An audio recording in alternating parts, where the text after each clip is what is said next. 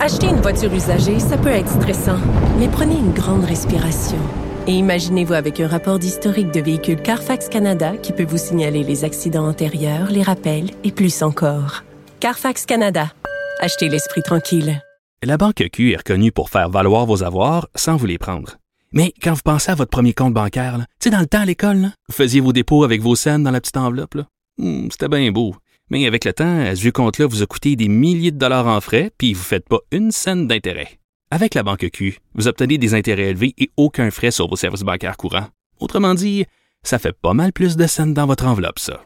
Banque Q, faites valoir vos avoirs. Visitez banqueq.ca pour en savoir plus. Joignez-vous à la discussion. Appelez ou textez le 187 Cube Radio 1877 827 2346. Ce qui ressort de tous les commentaires qu'on a pu faire ces derniers jours concernant euh, cette invasion de l'Ukraine par la Russie, c'est le sentiment de surprise. Non seulement les Ukrainiens ne s'y attendaient pas, mais plusieurs experts, politologues, analystes, euh, professeurs d'université disent euh, on pensait pas que ça allait aller jusque là. mais il y a des voix qui commencent à s'élever, notamment sur les médias sociaux. Là, je voyais passer des enfilades de tweets hier, notamment une prof française qui disait il faut arrêter de prévoir euh, les intentions de Vladimir Poutine. Euh, on n'est pas dans sa tête euh, et, peut-être qu'il faut arrêter d'appliquer notre schéma occidental sur la façon de faire comme M. Poutine en ce moment. On est avec Michel Roche, qui est prof à l'Université du Québec à Chicoutimi, qui est spécialiste de la Russie post-soviétique. On va essayer de discuter de cet aspect-là. Monsieur Roche, bonjour. Bonjour. Bon, cette surprise là dont je viens de parler, cette décision de Vladimir Poutine d'entrer en Ukraine, est-ce que vous êtes étonné que, personne ou presque à l'échelle internationale, euh, peut-être à part les États-Unis, puis on trouvait peut-être qu'il était un peu euh, alarmiste, que personne n'ait vu juste là, au niveau de ses intentions? Mais écoutez, en dépit de ce qui vient de se produire, euh, je, je, pense que les, les États-Unis n'avaient pas vraiment de, renseignements qui étaient probants. Il faut pas oublier que c'est depuis le mois de novembre qu'il nous parlait de l'imminence d'une invasion russe. Donc, on a crié au loup euh, très, très souvent, puis à un moment donné, euh, c'est arrivé. Mais ça ne veut pas dire qu'on avait raison au départ euh, de le faire. Mais c'est vrai, hein, je m'excuse, Monsieur Roche, mais cette scientifique, cette prof française auquel je fais allusion, parlait du syndrome Don't Look Up. Vous savez, comme ce film là, très populaire sur Netflix où les gens veulent pas entendre ce qui se passe concernant les réchauffements climatiques, j'ai l'impression qu'on était peut-être dans le même état d'esprit par rapport à la perspective d'une guerre Russie-Ukraine. Oui, ben, euh, je connais Anna et euh, ce n'est pas une, euh, une analyse que je partage pour poursuivre sur ce que je disais tout à l'heure. ce que les, les États-Unis ont fait en définitive, mm-hmm. ça a été surtout pendant un bon bout de temps de refuser, mais refuser de véritables négociations euh, sur euh, la base de ce que la Russie demandait, à commencer par une, garantie que euh, l'Ukraine ne ferait pas partie d'une alliance militaire, en l'occurrence l'OTAN, dirigée contre la Russie. Alors les négociations étaient toujours possibles jusqu'en janvier, jusqu'à ce que précisément la Russie formule des demandes et comme on s'en rappelle, des demandes écrite, la réponse a été un gros non. Et hmm. c'est à partir de là que euh, la, guerre euh, est devenue une possibilité. oui, mais en même temps, euh, la diplomatie se poursuivait jusqu'à la semaine dernière. Il y a bien des dirigeants, Joe Biden, Justin Trudeau, qui ont parlé d'une guerre préméditée, comme s'ils voulaient absolument y aller. Ben, écoutez, euh, si on avait voulu éviter la guerre, puis éviter, entre autres, la, la, la, la disparition euh, possible de l'Ukraine comme, euh, comme État, ben, on aurait pu faire ce qu'il fallait à ce moment-là. Parce que, prenons, prenons un exemple fort simple. Imaginons que l'Amérique du Sud fait partie d'une alliance dominée par la Chine ou la Russie, qu'importe. Mm-hmm.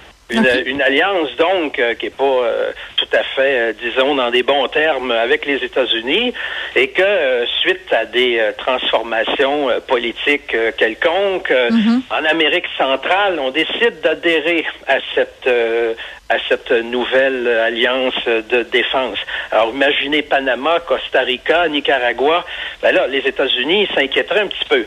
Et le jour où le Mexique dirait nous envisageons de faire partie de cette alliance-là, ben, vous pouvez être certain que euh, les États-Unis euh, exigeraient une renégociation de, euh, de ce qu'on appelle une architecture de sécurité et masseraient des troupes le long du Rio Grande.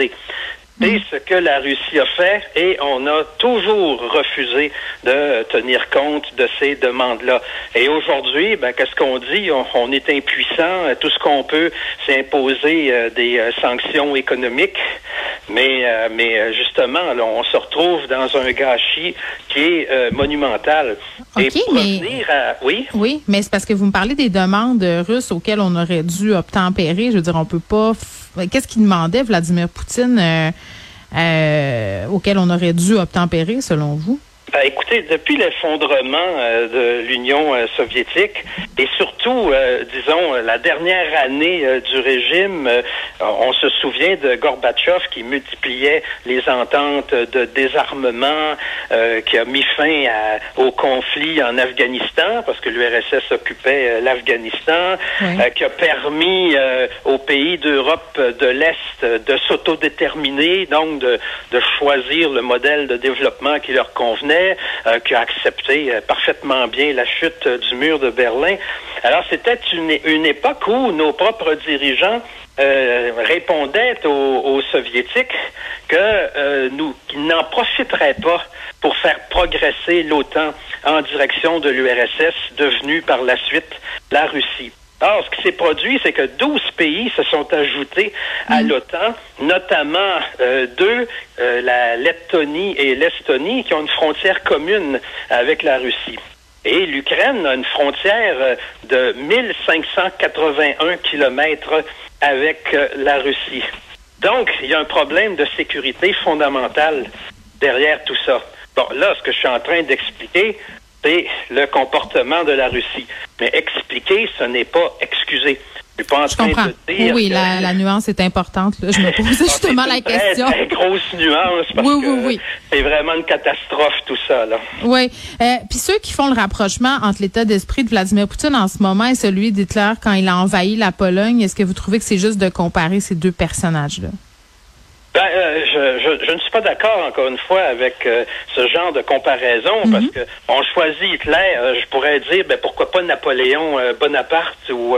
oui, qui sont d'autres Alexandre le Grand, des, des conquérants. Ben, oui, et pourtant, on ne les compare pas avec Adolf Hitler, parce que le régime nazi, c'est un régime, d'abord, qui, qui, était fondé sur la race, donc un régime raciste qui mhm. voulait exterminer des peuples. Oui, mais il y a une question identitaire avec euh, la question de l'Ukraine aussi en ce moment, même euh, une idée d'une certaine assimilation culturelle. Ben, c'est sûr que, écoutez, à l'époque du régime tsariste, il y a effectivement eu au 19e siècle une tentative, euh, par exemple, de, de faire disparaître des, des, traits de, de, de euh, comment dirais-je, de l'ukrainité, là, à commencer par euh, la langue, en interdisant l'enseignement de, la langue ukrainienne ça, Ça s'appelle un, génocide culturel, monsieur. Euh, ben, c'est ce qu'on essayait de faire, oui, d'une certaine manière. La. Russie tsariste, elle était surnommée à l'époque la prison des peuples. Et euh, la révolution euh, bolchevique, et d'ailleurs, c'est aussi, euh, il en a parlé, Poutine, là, mhm. contre la révolution bolchevique. La révolution bolchevique reconnaissait, d'une certaine manière, l'existence des nations, le droit des peuples à la détermination. Alors, le régime soviétique, ben, il, a tracé des limites territoriales. il, il a donc créé une Ukraine avec euh, son propre État, sa capitale, son mm. administration, comme ils l'ont fait aussi pour des républiques d'Asie centrale qui ne se voyaient même pas à l'époque euh, comme des nations. Et là, ben lui, il en veut pour cette raison-là euh, à Lénine parce ben, que effectivement, ça a contribué à développer plus fortement un sentiment mm. national en Ukraine. J'entendais euh, hier, euh, notamment dans la couverture de plusieurs médias, euh, des, des, experts qui tentaient d'expliquer ce qui se passe en ce moment par rapport au passé de Vladimir Poutine, là, parler de son expérience au KGB et tout ça. Quel rôle joue le passé de cet homme-là dans ce qui se passe en ce moment, selon vous? Ben, c'est sûr que euh, dans un, un, régime qui concentre autant de pouvoir entre les mains d'un seul individu, ben, les, euh, la façon de voir les choses de l'individu en question a mm. une grande influence sur le plan politique. Maintenant, euh, ça ne veut pas dire que Poutine il est capable de faire tout ce qu'il veut, en supposant même, comme il y en a qui supposent, comme Anna Lebedev, par exemple, le, oui.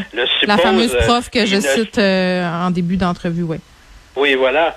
Et euh, euh, donc, qui dit que Poutine ne s'arrêtera pas à l'Ukraine, qu'il faut mm. maintenant toujours penser que c'est ce qu'il y a de plus radical qui sera appliqué et que ce qui est visé, c'est tout le monde occidental ben, il faudrait pas oublier que Poutine n'aurait de toute façon pas les moyens d'une telle ambition.